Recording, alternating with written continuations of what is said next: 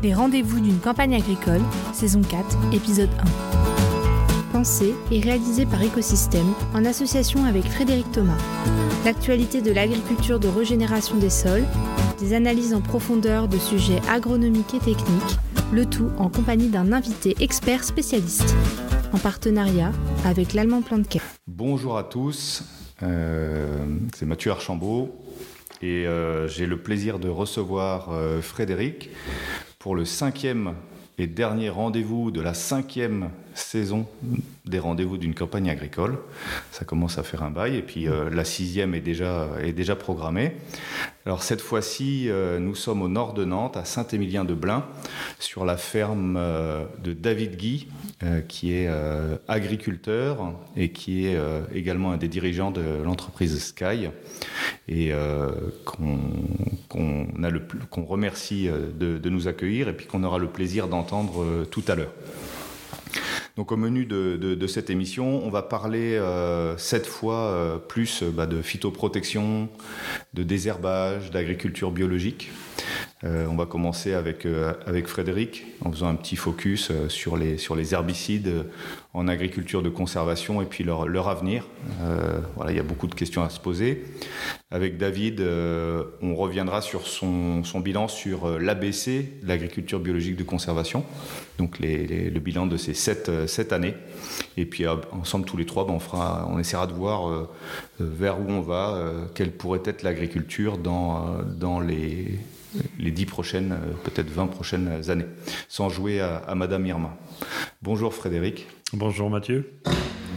Comment vas-tu depuis la dernière fois? Ben, Pas trop mal. Le, printemps a été un petit peu compliqué à gérer entre des excès de sec et puis après des excès d'humidité. On est reparti sur du chaud et du brûlant, mais euh, on a réussi, euh, comme euh, pas mal, à surfer au milieu de, de ces difficultés-là et on s'en sort plutôt bien. Quoi.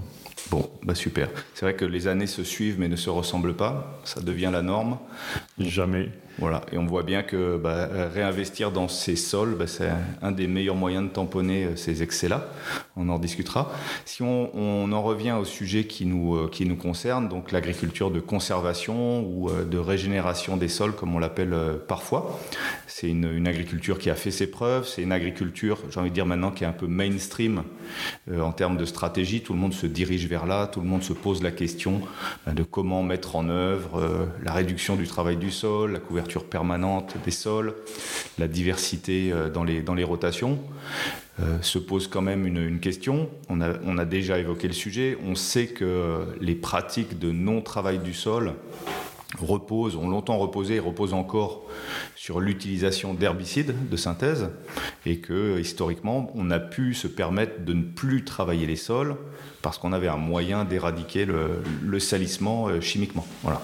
Alors ça pose des, questions euh, de, stratégie à la fois parce que euh, au niveau du marché, ben, on est plutôt dans une volonté de réduire ce type d'utilisation.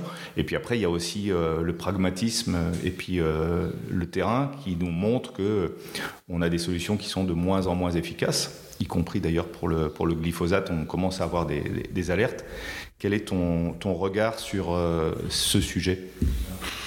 Euh, dans, dans, un premier temps, dans un premier temps, il faut euh, considérer que produire euh, des, céréales, euh, produire des, légumes, c'est-à-dire des, cultures à cycle très court, on, est depuis euh, le début de l'agriculture confronté à un, problème de compétition, parce qu'il y a énormément de plantes qui vont essayer d'utiliser la fenêtre qu'on ouvre pour la culture que que l'on cherche pour déjà se nourrir ou éventuellement vendre aujourd'hui.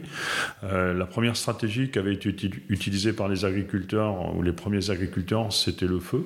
Euh, donc, euh, quand même une stratégie assez, assez brutale. il y a eu ensuite, à l'échelle globale, deux stratégies très différentes. il y a eu la stratégie sur l'Europe qui a été de partir sur du travail du sol, qui permettait d'obtenir un champ propre, vierge de toute végétation, et de pouvoir démarrer la culture qu'on souhaitait. il y a une stratégie à Asie qui a été l'inondation pour gérer une partie du salissement. Donc bah, on se retrouve avec deux cultures qui sont, qui sont très différentes entre, entre l'Asie et, et, l'Europe de l'Ouest, qui a ensuite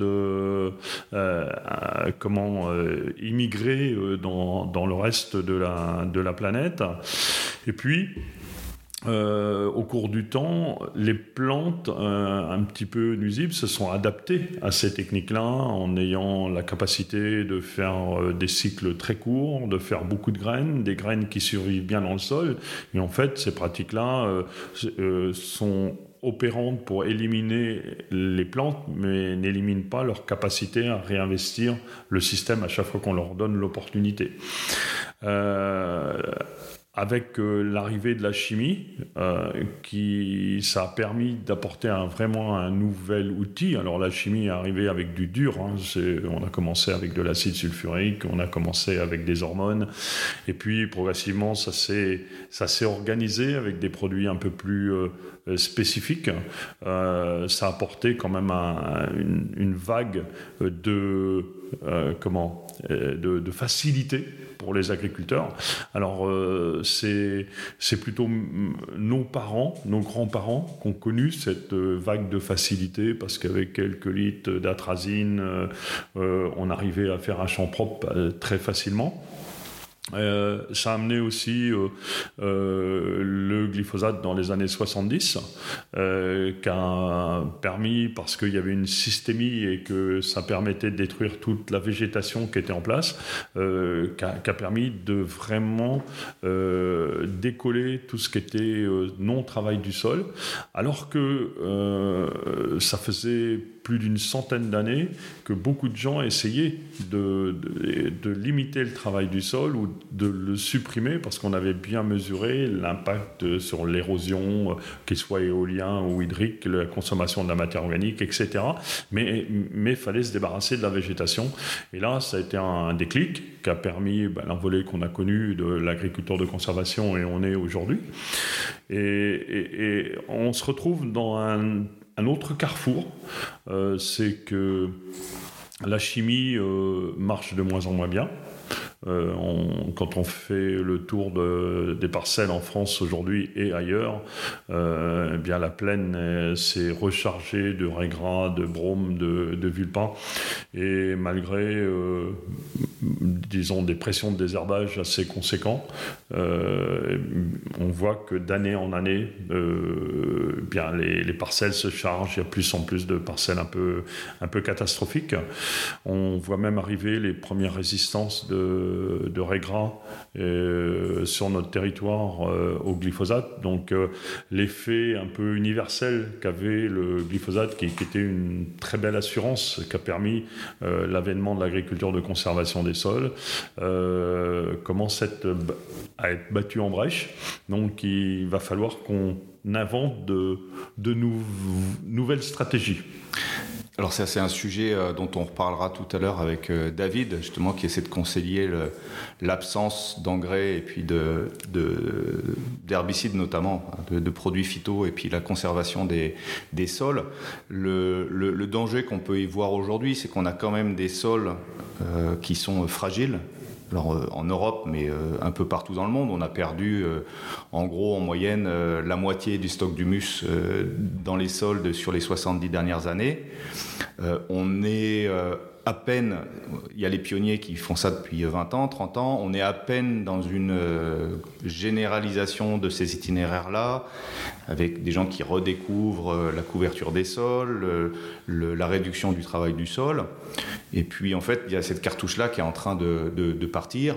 Et la solution de facilité, effectivement, pour gérer un problème de salissement, bah, c'est de revenir à un travail du sol très intensif, qui peut d'ailleurs régler un problème de manière temporaire mais qui ne le règle pas dans, dans, la durée. Donc, comment est-ce que toi, tu vois en tant que praticien depuis 30 euh, ans, euh, dans, des, dans des systèmes qui tournent et dans des systèmes qui tournent moins, voilà, comment est-ce qu'on peut, quelle est la solution, quelle est la, la, piste d'avenir pour contourner euh, ce, cette baisse d'efficacité de, des herbicides?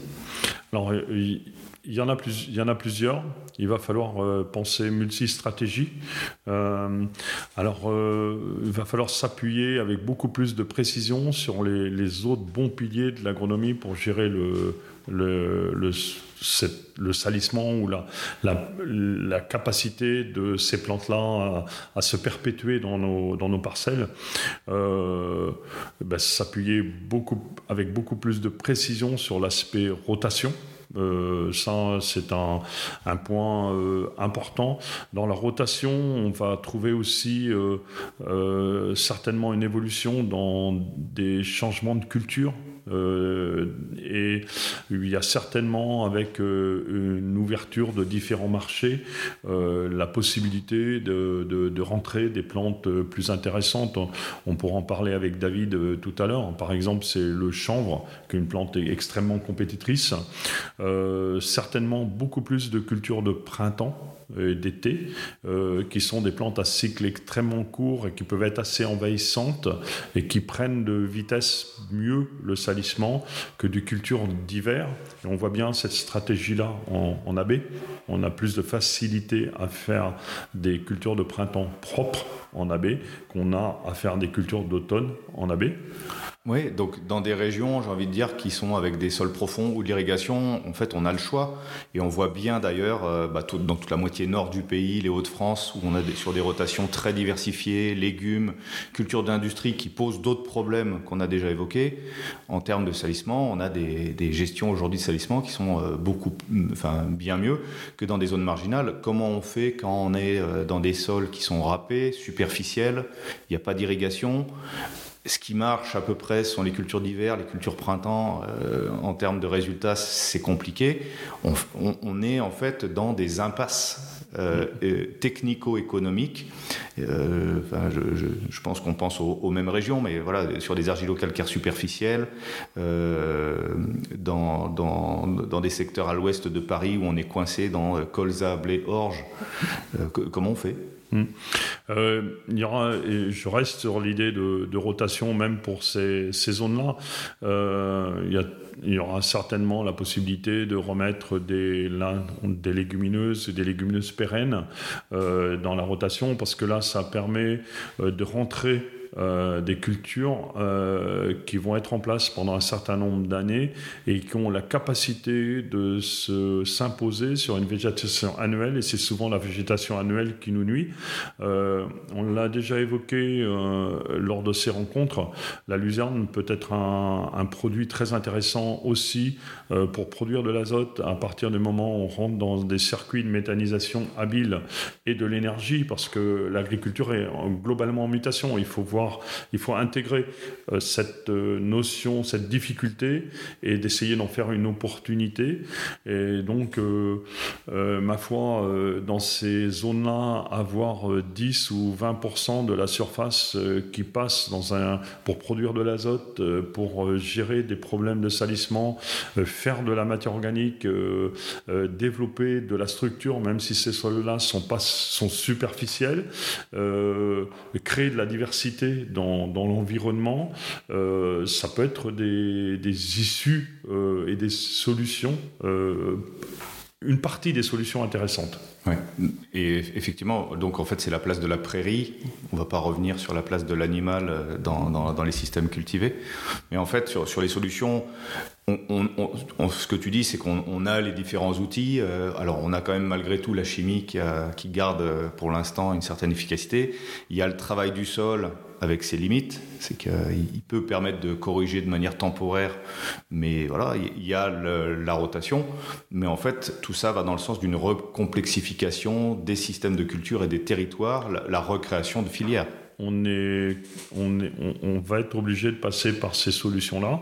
Euh, c'est là que la partie euh, élevage ou la redistribution de l'élevage sur le territoire euh, ou de scénarios euh, qui inclut l'élevage, c'est-à-dire que les, fermes ne vont, vont peut-être pas se complexifier en tant que telles, mais on va avoir une complexité de fermes qui, qui collaborent les unes avec les autres.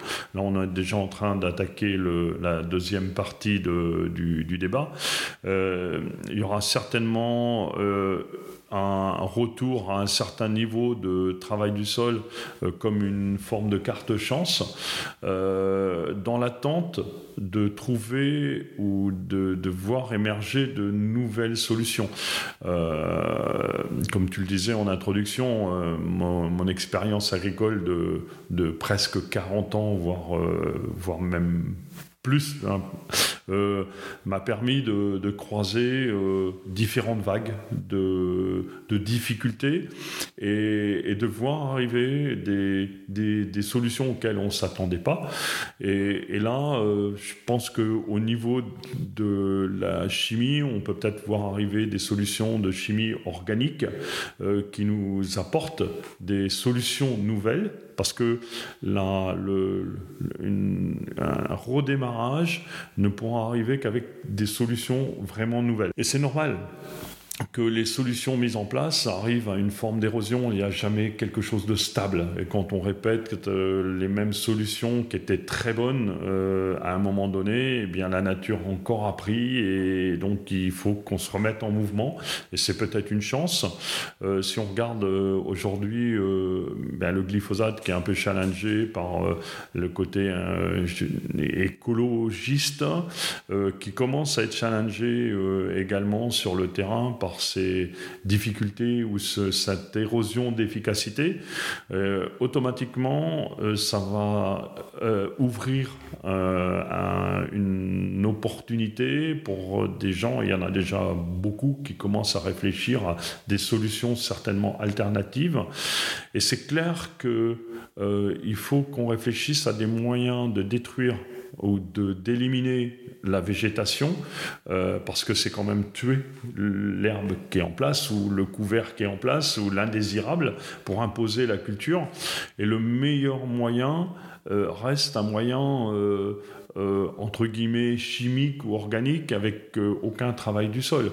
Ce sera la solution qui aura le moins d'impact et on l'a bien vu avec la chimie, ça, restera la solution qui a le moins d'impact, ça restera la solution euh, qui a aussi le moins de coûts énergétiques, parce que, en fait, que ce soit de l'énergie euh, fossile, que ce soit de la mécanique, ou ce soit même de l'humain, parce qu'il faut bien se dire que l'herbicide, à un moment, a été presque magique pour nos parents ou nos grands-parents, parce que c'était la binette ou c'était arraché.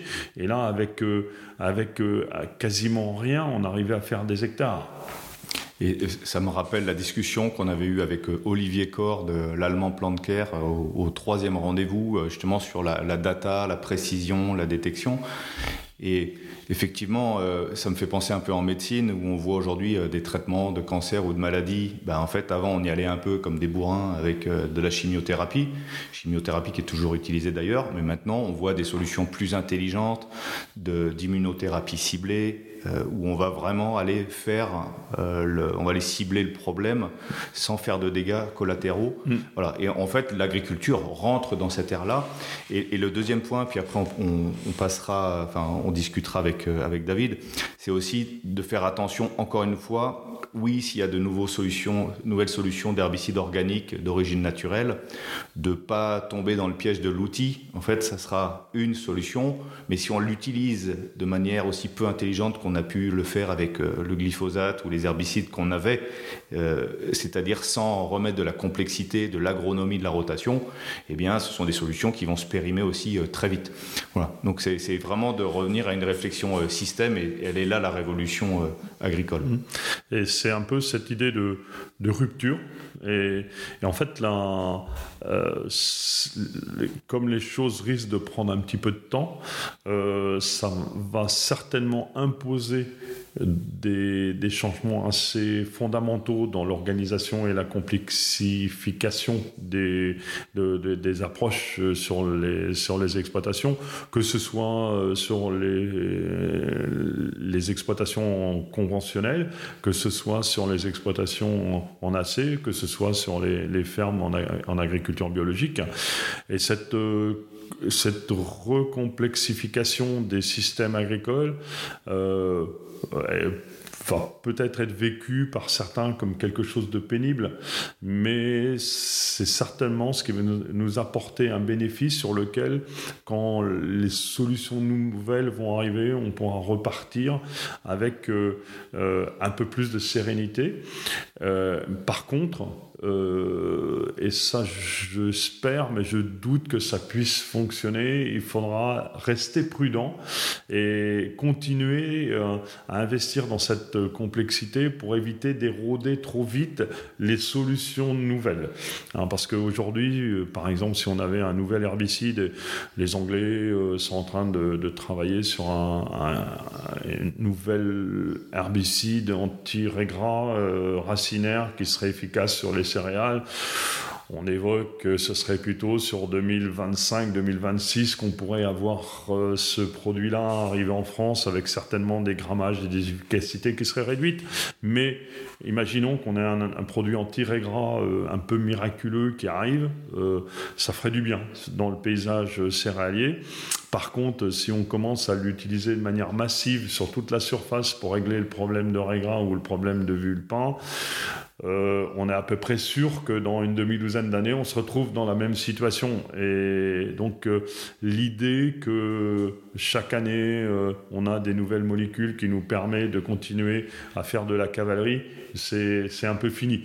Et il faut absolument qu'on revienne aux fondamentaux, et c'est l'agronomie qui est là. Par contre, il faudra profiter de tout ce qu'on a fait pour essayer de continuer à de se passer le plus possible du travail du sol, d'être le plus possible dans la régénération des sols, la régénération des systèmes, de la croissance en matière organique, de la croissance en fertilité, de la résilience par rapport à, la problématique de climatique, etc.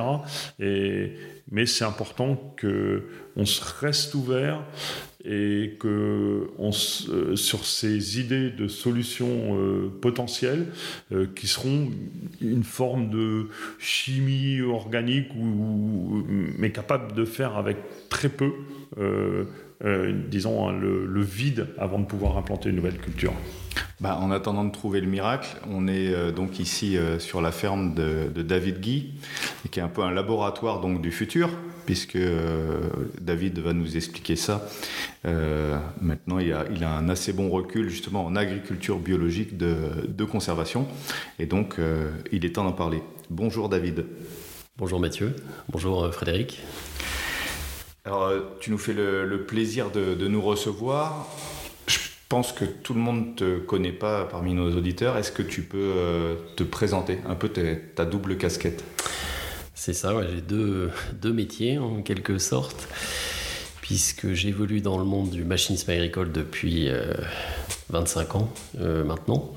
Et en parallèle, je suis agriculteur. J'ai mené les deux de front parce que euh, j'étais pas d'une famille d'agriculteurs à l'origine. J'ai toujours souhaité, rêvé d'être agriculteur hein, depuis l'âge de 4 ans. Et les premiers signaux écrits, c'est à l'âge de 4 ans, où j'ai retrouvé mes dossiers scolaire après le bac. Euh, il y avait une question à l'entrée de la maternelle euh, que mes parents devaient répondre c'est est-ce que votre fils sait euh, ce qu'il veut faire plus tard? Déjà à l'époque, je répondais agriculteur. Donc ça a été une, une, idée fixe alors que mon père était instituteur. Moi, j'habitais au-dessus de l'école. J'ai toujours souhaité être agriculteur, donc bah, je suis parti dans le machinisme parce que il, fallait vivre, hein, et puis c'était pas évident de s'installer céréalier quand, quand, vous avez un père instituteur. Et j'ai fini par, par trouver cette ferme il y a 20 ans, quasiment jour pour jour. D'accord. Donc après, on va parler que d'agriculture et puis d'agriculture biologique d'ailleurs et de conservation. Mais donc aujourd'hui, quels sont tes, si on reste dans le monde du machinisme, quel est ta, tu es tu, es chez qui Tu fais quoi? Alors aujourd'hui, euh, j'ai la fonction de directeur général euh, du groupe euh, Burel, qui donc un, constructeur historique français de la, la, famille Burel, qui comprend trois marques la marque historique Sulky, la marque plus dédiée à l'agriculture de conservation Sky Agriculture et une troisième marque que l'on connaît plus dans le milieu des coopératives et négoces, Prologue. Très bien. Voilà, le, le, chapitre est, bouclé, mais voilà, il y a quand même des liens avec ce dont on, on va parler tout à l'heure. donc, tu es installé depuis une vingtaine d'années. Ouais. Tu as commencé par faire de l'agriculture de, de, conservation et pourquoi en fait tu t'es dirigé vers la bio? Euh, alors déjà, pour être honnête, l'agriculture de conservation, euh, je ne l'ai pas choisie du tout euh, par volonté agronomique ou par souhait agronomique, mais parce que j'avais pas d'argent pour labourer. Hein. Et que j'avais pas le temps, puisque j'avais ce métier la journée et qu'il fallait que je fasse ma ferme le soir. C'est comme ça que je suis venu à, l'agriculture de conservation, mais pas par choix au départ, hein, plus par contrainte. et donc il y a sept ans, euh, je suis, j'ai souhaité relever ce défi euh, de, l'agriculture biologique. Euh, mon système fonctionnait bien. Hein. Euh, en agriculture de conservation, il était maîtrisé. Et euh, j'ai souhaité relever ce défi, euh, mais avec le, challenge de ne pas retravailler profondément les sols et de ne pas retourner mes sols, parce qu'on a des sols plutôt fragiles. et, j'ai la conviction que si je décidais de labourer, je perdrais quand même tous les bénéfices que, que j'ai pu accumuler en une vingtaine d'années. Alors, pour resituer un petit peu ton, contexte, avant d'aller plus loin justement, euh, on est dans un endroit qui est assez connu des Français, c'est Notre-Dame-des-Landes. Oui, c'est ça, à côté, oui. Voilà, donc quand on, entend le mot Landes euh, en Bretagne, c'est pas forcément des bons sols. Donc est-ce que tu peux euh, resituer un peu le contexte pédoclimatique et puis le, système de culture, et puis après on, on abordera un peu plus où est-ce que tu en es aujourd'hui? Euh, donc c'est des sols euh, limono-sableux, hein, hydromorphes, euh, fragiles. Donc plus on les travaille, plus ils se compactent. Hein. moi j'ai repris la ferme, il y avait moins de 1% de taux de matière organique hein, sur la ferme. Aujourd'hui, on, certaines parcelles, on est à 3,5% de taux de matière organique. une pluviométrie de 650 mm. Ok. Et euh, ton système de culture aujourd'hui? Alors il a, énormément évolué. Hein. Je me suis installé avec euh, Colza Bléorge, hein, qui a bien marché euh, pendant quelques années. le passage au bio sans, sans, sans, labour a nécessité l'introduction de beaucoup plus de cultures. Aujourd'hui, je dois être à une douzaine de cultures sur la ferme. Et en particulier, beaucoup plus de cultures de printemps. Très bien. Alors, on va pas, euh, c'est pas le, c'est pas le but aujourd'hui de, rentrer vraiment en détail dans ton, dans ton système de culture. Ce qu'on peut dire, euh, vu de l'extérieur, c'est que tu es quelqu'un d'assez innovant qui expérimente. Euh, voilà, moi je parle d'un laboratoire de recherche et développement pour l'agriculture de, demain, le, sujet qu'on évoquait avec, avec Frédéric. Mais si tu devais faire un bilan justement de ce à quoi tu t'attendais quand tu t'es engagé il y a 7 ans dans une agriculture bio, avec un travail du sol le plus réduit possible, et aujourd'hui, quel regard tu poses sur ce qu'on appelle l'ABC, agriculture biologique de conservation? Ouais, alors un, je m'attendais pas à grand chose parce qu'on partait dans l'inconnu, faut être honnête. Hein. Euh, on savait pas du tout où est-ce qu'on allait. Euh, donc deux, aujourd'hui, qu'est-ce qu'on peut dire euh, que un, les, cultures diverses c'est beaucoup plus compliqué, beaucoup plus difficile que les cultures de printemps qui sont beaucoup plus simples à, à gérer. deux, c'est beaucoup plus technique. C'est-à-dire qu'il faut être plus précis à chaque fois qu'on intervient. Euh, et le moindre euh, manque de précision ou d'approximation, en particulier au SMI, eh ben, on le paye euh, très très cher après. Donc c'est une agriculture plus, plus contraignante où on ne peut pas se permettre de faire les choses à peu près. Hein. Donc ça, d'une part, on augmente bah, la nécessité d'avoir des gens compétents, formés, observateurs? Ouais, complètement. Et euh, le, deuxième point, si tu devais dire euh, les piliers sur lesquels repose ton système aujourd'hui pour qu'il soit, euh, bah, pour, que tu puisses continuer sans être débordé par le salissement, sans dégrader la fertilité de ton sol, c'est que c'est quoi? Alors les piliers, bah, on l'a vu, c'est l'augmentation du nombre de cultures, donc une rotation plus longue Deuxièmement, la couverture permanente des, des, sols, hein, le plus possible. Troisièmement, l'association hein, de euh, de culture, c'est vraiment les trois choses. Et puis quatrièmement, euh, ouais, plus de précision dans euh, le travail du sol et le semis. Très bien. Et on parle, et on a déjà évoqué le sujet avec Frédéric, des, du manque de fertilité qu'on peut croiser dans beaucoup de systèmes céréaliers en agriculture biologique.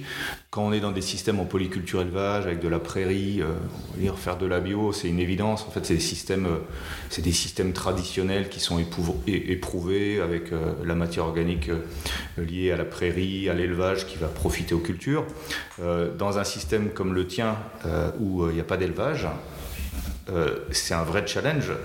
la pente naturelle, généralement, avec le manque de, précision et d'observation agronomique, c'est ben, je travaille le sol, la fertilité diminue, ma rentabilité baisse, je suis de plus en plus envahi par des adventistes, je travaille de plus en plus, et c'est un espèce de cercle, de cercle infernal entre perte de fertilité et envahissement, notamment par les adventistes. Euh, et, donc, comment est-ce que tu as résolu en fait ce, problème de fertilité en bio? Est-ce que tu, est-ce que classiquement tu fais donc venir des tonnes de fumier ou de compost pour venir fertiliser les sols? Comment ça fonctionne? Quel est le pilier de ta fertilisation sans euh, utilisation d'urée ou d'ammonitrate? Alors, je sais pas, je suis pas sûr d'avoir la solution aujourd'hui. Hein. Aujourd'hui, c'est sûr que je bénéficie de mon historique et euh, du taux de matière organique qui avait Donc ça, c'est un capital euh, dont, je bénéficie euh, aujourd'hui. Euh, ensuite, comment le conserver, ce capital? Bah, Je pense qu'il ne faut pas être trop gourmand. C'est-à-dire que bah, faut, faut, faut, se limiter euh, dans le, nombre de cultures exigeantes. Donc on en revient toujours à augmenter euh, le nombre de cultures, même si dans ma rotation, bah, j'ai des cultures hein, qui sont nettement moins intéressantes économiquement. Mais je pense qu'il faut savoir se maîtriser, puisque je vais même jusqu'à euh, laisser sans récolte pendant 12 mois à peu près une dizaine de pourcents de, ma surface hein, en laissant des trèfles. Euh, et puis euh, l'investissement dans, les couverts végétaux et les mélanges. Très bien.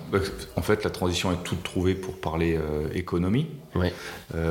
on est aussi dans une. Alors, on pourra peut-être reparler, je pense, dans la troisième partie de l'avenir de la bio. Aujourd'hui, elle a connu son âge d'or et puis maintenant, il y a des difficultés de, de, de, tous ordres. Mais le, au, niveau euh, économique par rapport à ton système d'avant, c'est quoi le c'est quoi le constat en fait en, le, en termes de rendement euh, Tu dis que tu acceptes euh, des cultures à, très faible valeur ajoutée, voire avec des valeurs ajoutées négatives de manière temporaire. Comment est-ce que tu gères l'économie du système? Alors, dans la globalité, il y, a, quand même des points intéressants auxquels j'avais pas pensé. J'ai des salariés sur la ferme. Alors, un des gros points forts de euh, mon système aujourd'hui, c'est d'étaler euh, le travail. C'est-à-dire qu'en multipliant le nombre de cultures avec des, plages en plus, euh, bah, j'ai plus de pics comme je pouvais avoir. je me souviens parfaitement, il y a 20 ans, l'année où je me suis installé, où bah, ma moisson durait 15 jours et je récoltais la totalité de la ferme en 15 jours. Aujourd'hui, la moisson, elle s'échelonne sur 4 4 euh, mois minimum.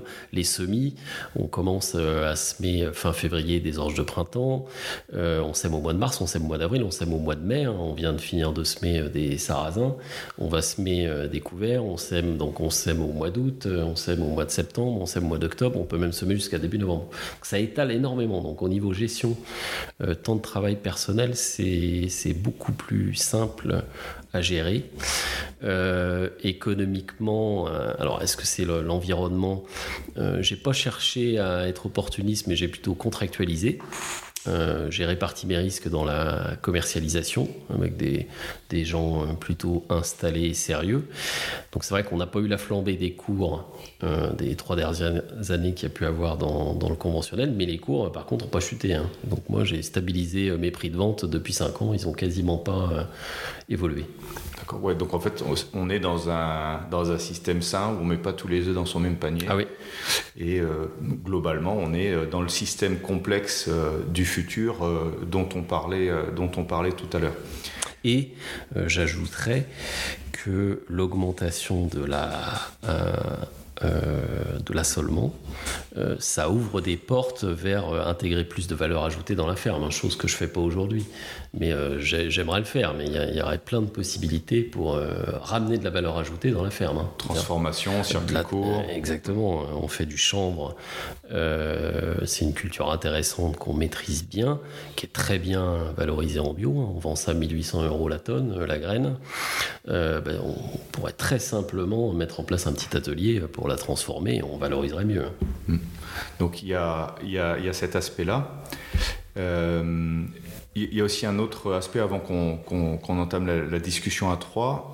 Euh, si euh, il y a sept ans, quand tu t'es lancé, on, on, avait dû te donner un conseil, quelque chose qu'il fallait que tu aurais dû faire beaucoup plus tôt que ce que tu as découvert en fait. Qu'est-ce quel serait le, conseil ou, en fait, quelle serait en fait la hiérarchie des choses à mettre en place pour avoir un système ABC qui fonctionne? Euh, donc le plus dur euh, dans l'ABC, c'est la gestion de fin de vie des couverts. C'est vraiment ça la difficulté majeure, hein, qui peut être un casse-tête hein, au printemps, mais même à, l'automne, hein, parce que détruire un couvert, euh, vous avez un peu de graminées euh, dedans, ça paraît simple, mais, en fait, sans, sans labourer et sans chimie, ça, peut devenir quasi impossible. quasi impossible. On a, travaillé longtemps ce sujet-là, essayé, alors on arrive à passer euh, une multitude de fois des outils de travail du sol, mais cette fameuse touffe de régras, bah, vous la de gauche, de droite, vous la retournez, mais en fait, elle finit finit toujours par repartir. Hein. Donc ça vraiment, mon premier conseil, c'est d'investir dans un outil euh, efficace pour euh, gérer cette fin de vie euh, des couverts végétaux sans avoir à labourer à 25 cm.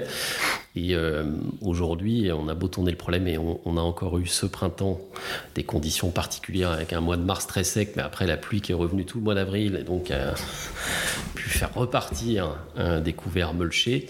Donc il faut être hyper précis et efficace pour euh, couper la partie aérienne le plus proche du sol, 100%, il faut rien qui, et euh, euh, scalper à 3, 3 cm les racines. Quoi.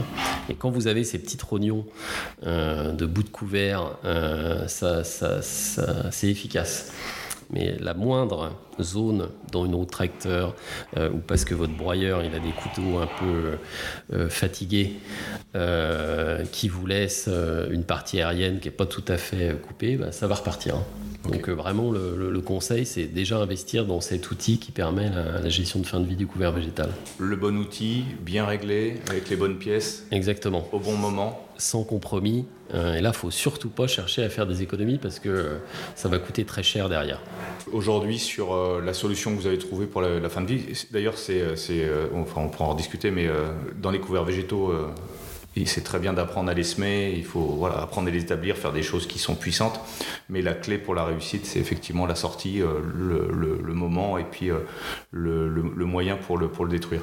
Sur la ferme aujourd'hui, donc en gros, c'est quoi l'itinéraire technique de, standard pour sortir des couverts?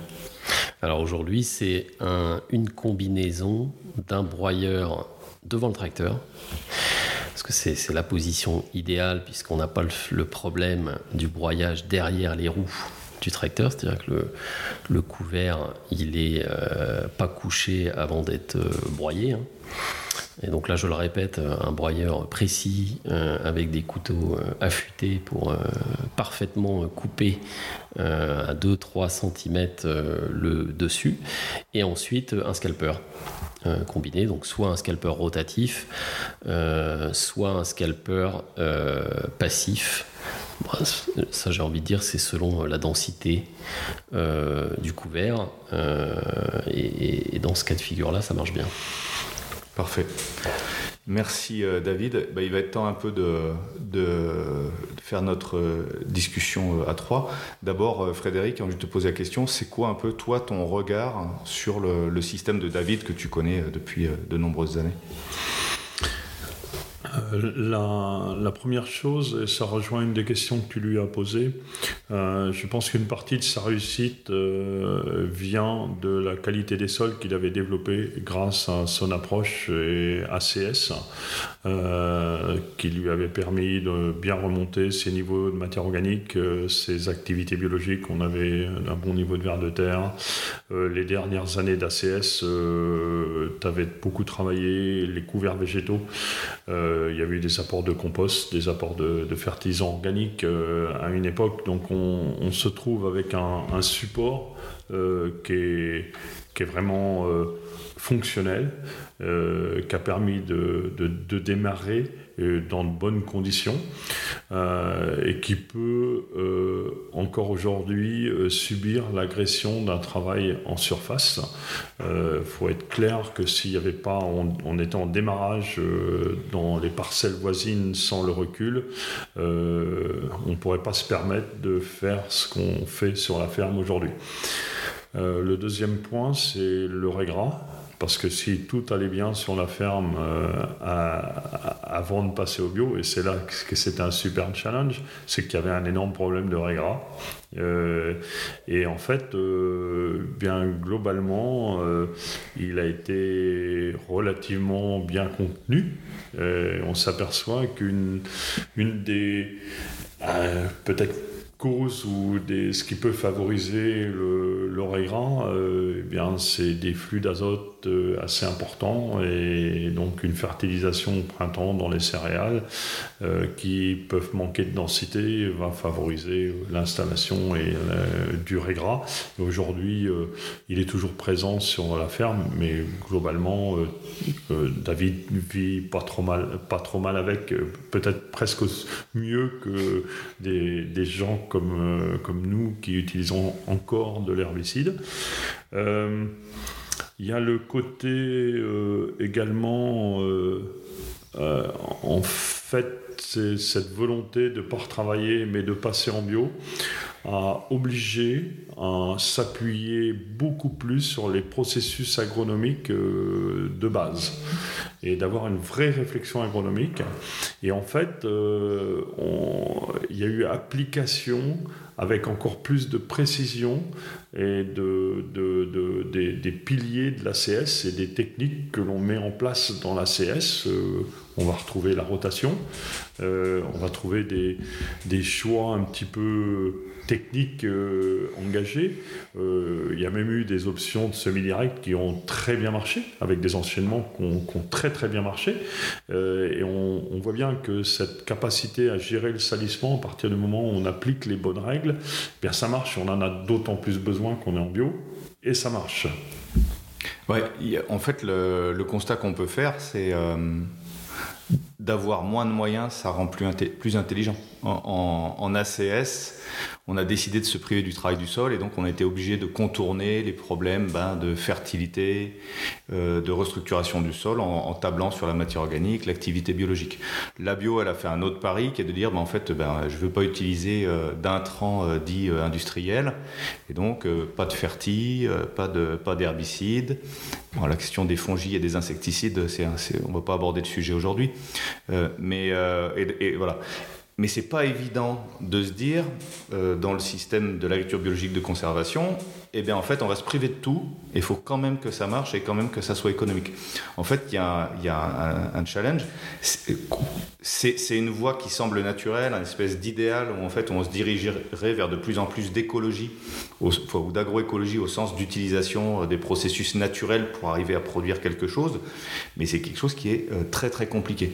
Et ça m'amène en fait à la, question suivante. Bah, c'est très bien que David sur sa ferme il fasse ça et c'est génial, ça veut dire que c'est possible. Euh, comment en fait on fait pour que euh, ça devienne euh, de plus en plus prégnant, ou en tout cas que ce type de stratégie et de, démarche se répande dans la campagne pour répondre aux enjeux de résistance de l'agriculture aux défis climatiques, au fait que l'agriculture doit revenir un puits de carbone, aux enjeux de société Bonne question. Je pense qu'il va y avoir une convergence hein, dans ce que vient de dire euh, Frédéric. Hein. Je le vois sur la commune, tous les types d'agriculture cohabitent. et aujourd'hui, c'est des paradoxes, hein, mais il y a des parcelles conventionnelles euh, autour de la ferme de blé là, qui, qui sont euh, pleins de régras alors qu'ils ont désherbé trois fois, ils ont labouré, ils ont bien travaillé. Hein.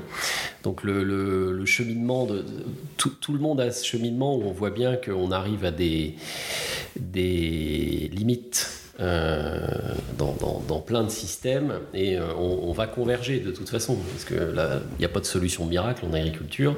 Euh, ce sera lent, les, habitudes sont longues à, faire évoluer, mais je reste persuadé qu'il y aura des convergences. Je ne crois pas que l'ABC sera majoritaire parce qu'elle a des contraintes et comme l'a dit Frédéric, faut, faut, partir d'un système qui fonctionne bien. Je suis pas sûr que si j'avais démarré ça il y a 20 ans avec 1% de matière j'aurais réussi le pari.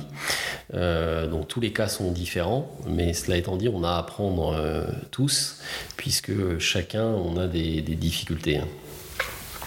Ouais, je rejoins euh, complètement l'analyse.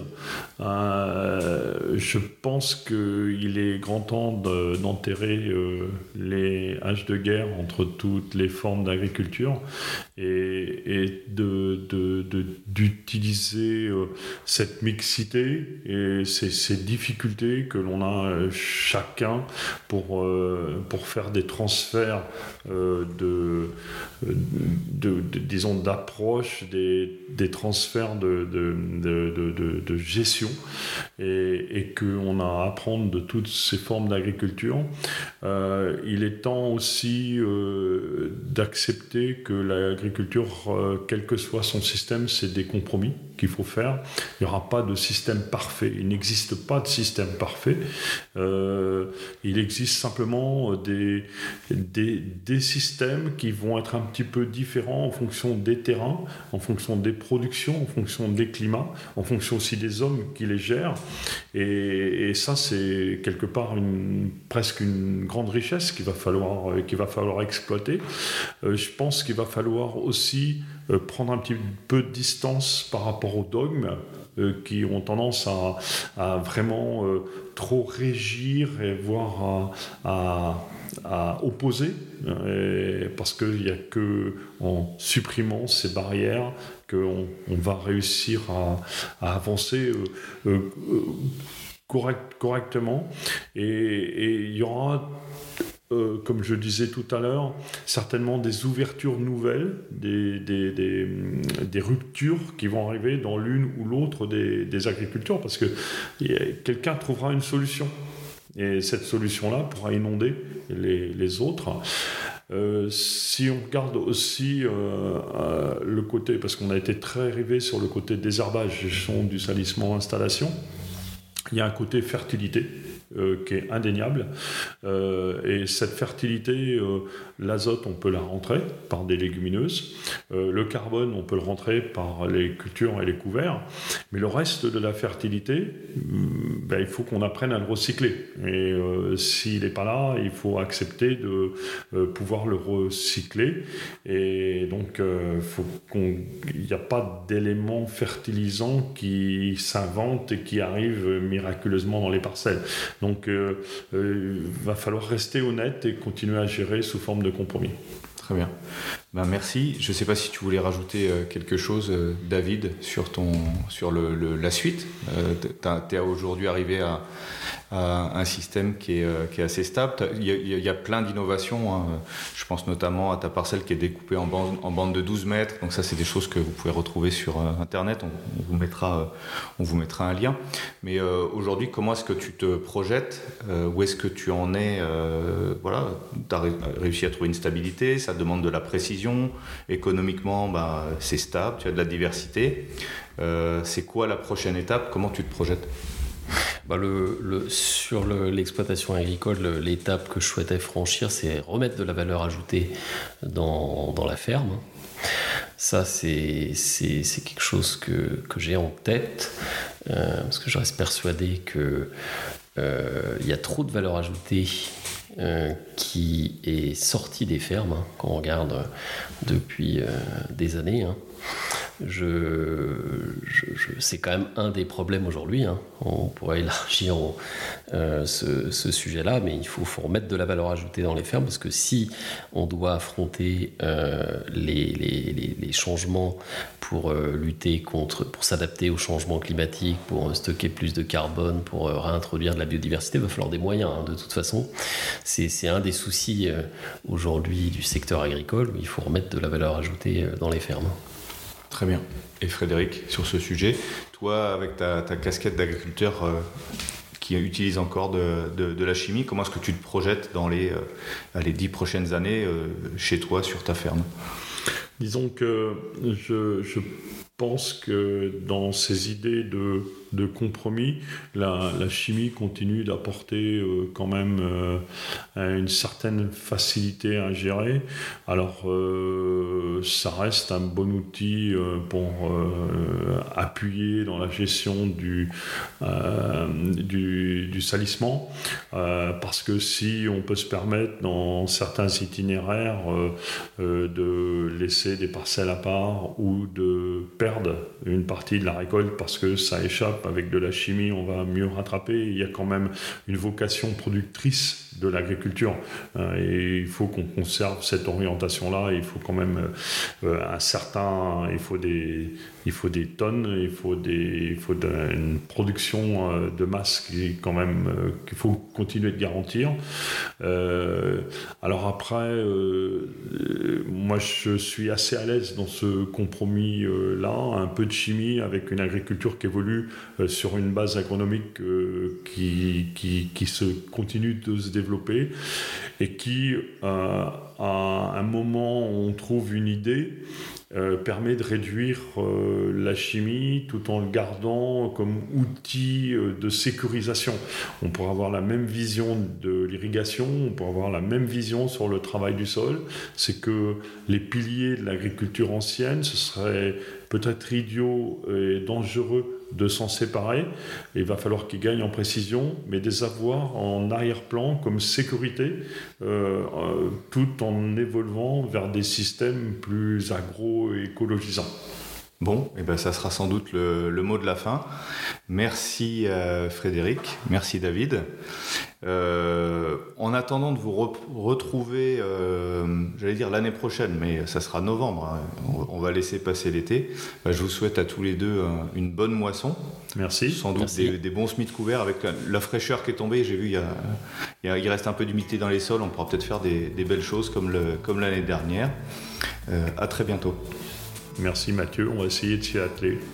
Merci Mathieu.